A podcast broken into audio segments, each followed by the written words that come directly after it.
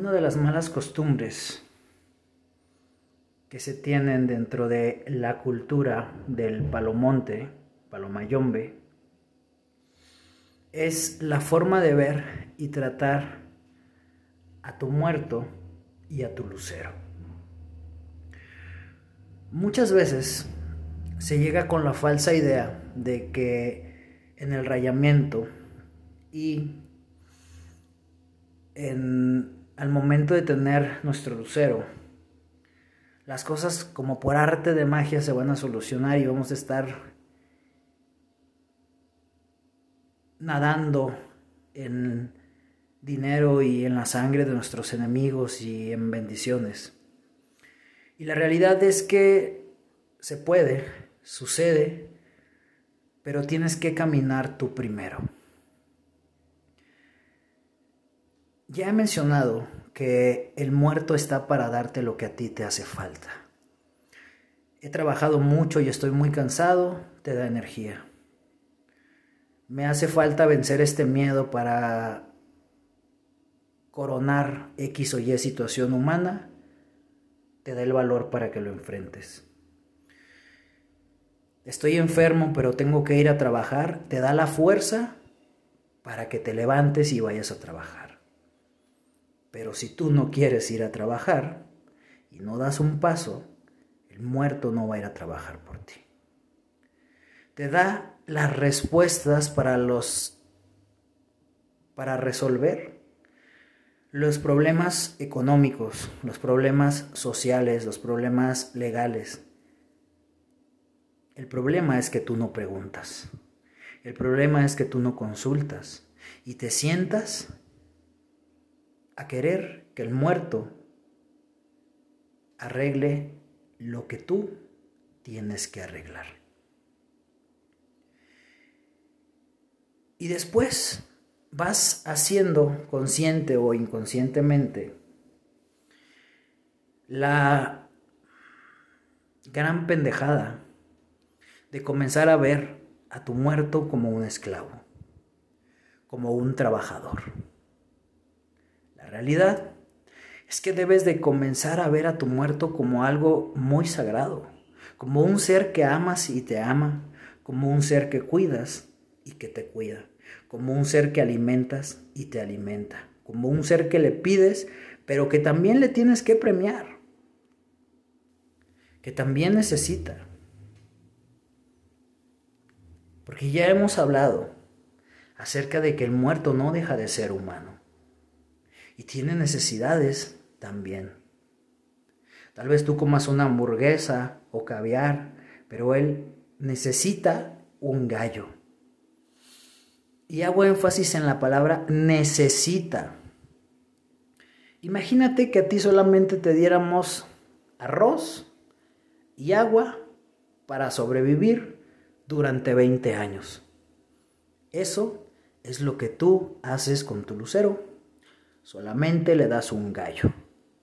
¿Por qué no le das un chivo? ¿Por qué no le das caviar del que tú estás comiendo? Porque le compartes los problemas, se comparten las cargas, se comparten los llantos, las enfermedades, la muerte, los peligros, los balazos. Pero ¿por qué no le compartes tus triunfos? ¿Por qué no le traes algo cuando vas de viaje? ¿Por qué si ganas más dinero no le das a él?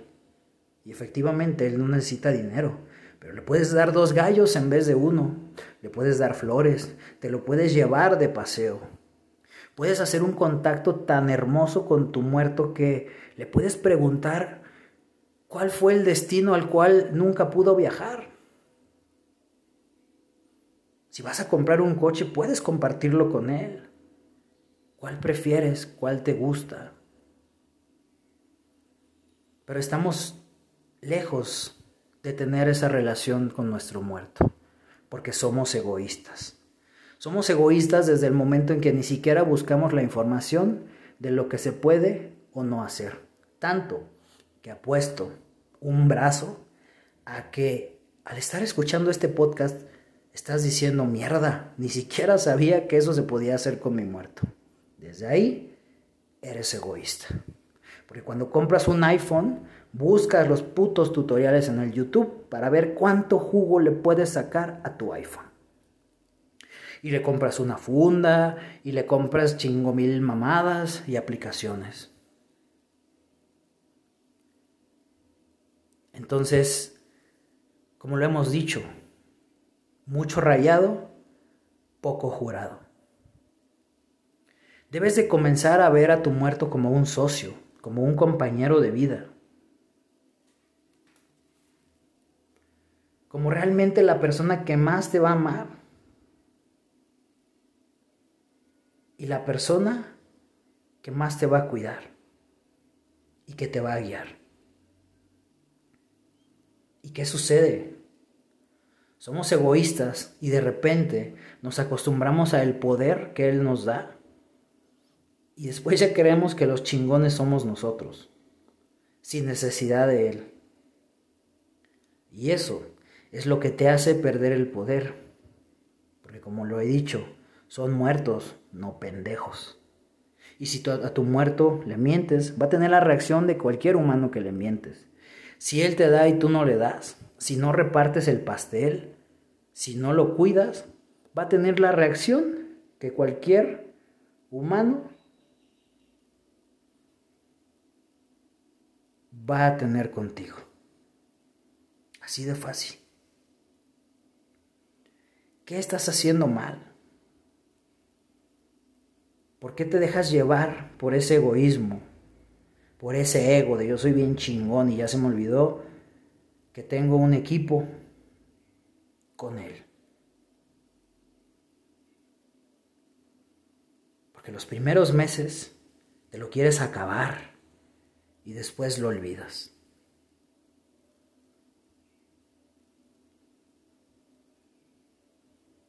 Haz conciencia de cómo lo estás usando. Y vamos a tocar tres temas que seguramente le estás pidiendo. El dinero que no es tuyo. ¿Por qué digo que el dinero que no es tuyo? Bien sencillo.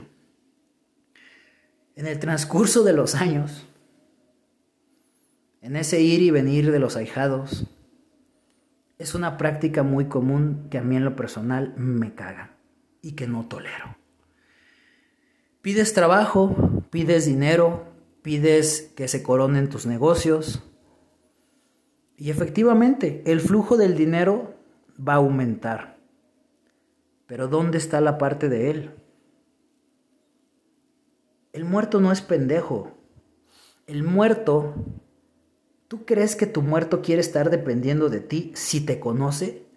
Si sabe que muchas veces no te procuras tú, ¿sería tonto de su parte pensar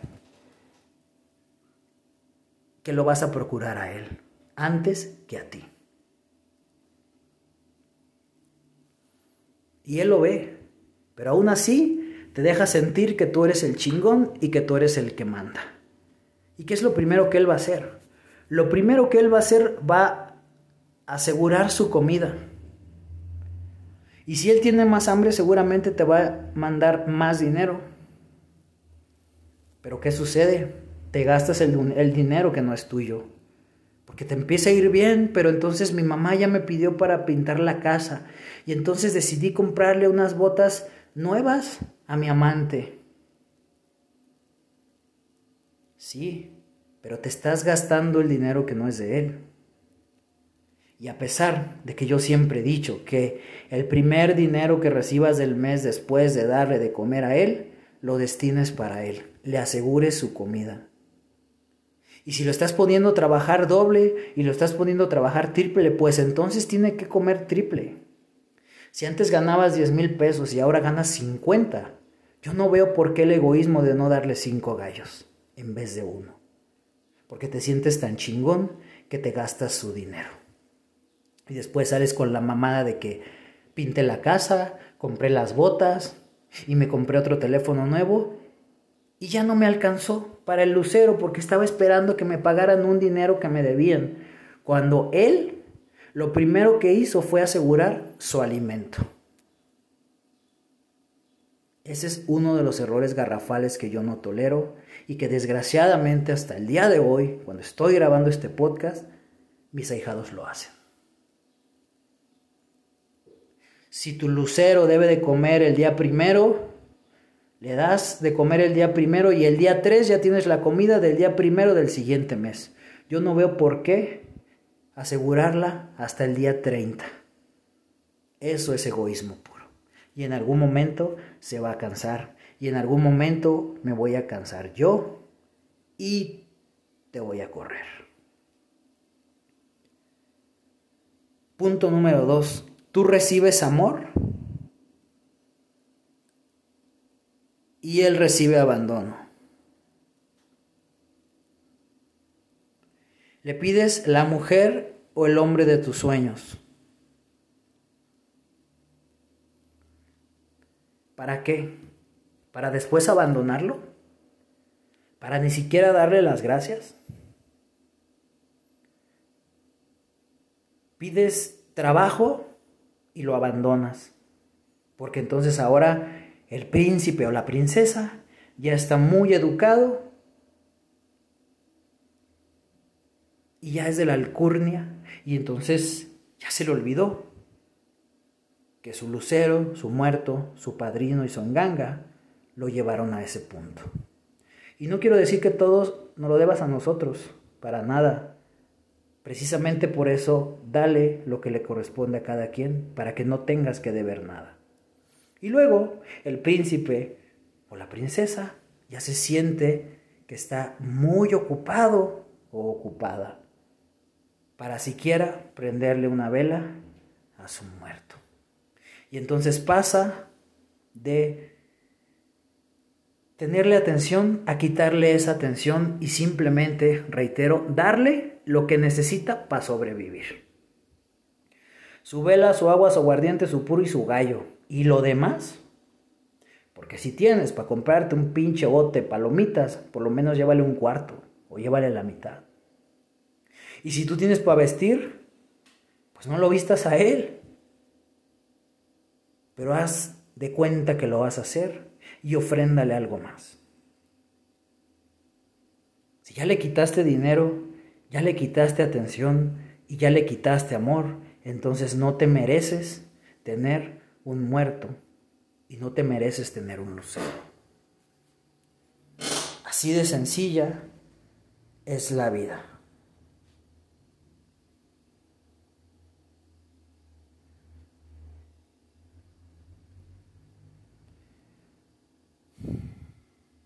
¿Qué de estos errores estás cometiendo?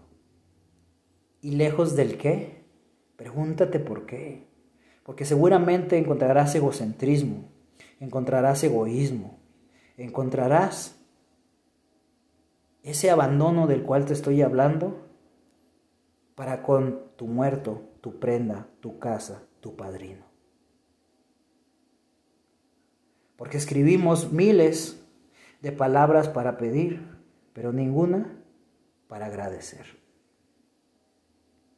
Y el punto número tres, yo siempre he dicho que no son pisapapeles y que hay que usarlos.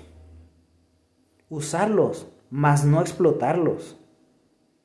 El palomonte se hizo para liberar a los africanos de la esclavitud y ahora tú estás esclavizando uno.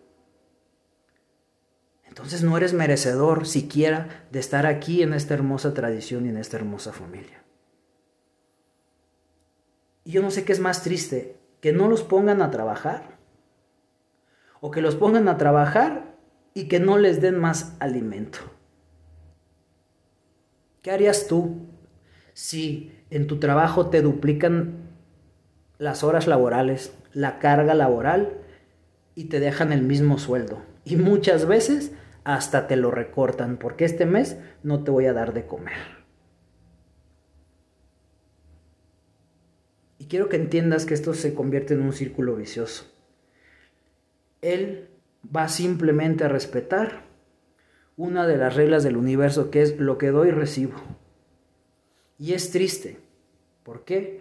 Porque tú lo obligas a que él te deje de amar o te ame un poquito menos porque tú no estás a la altura.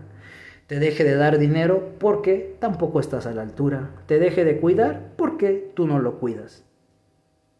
¿Alguna vez te has puesto a pensar qué siente tu lucero, qué siente tu muerto a ver las pendejadas que haces? Y al ver cómo lo tratas, pregúntatelo. Haz conciencia, contéstate y ve hasta donde tú te quieras contestar y hasta donde tú quieras ver. Sala Malekum.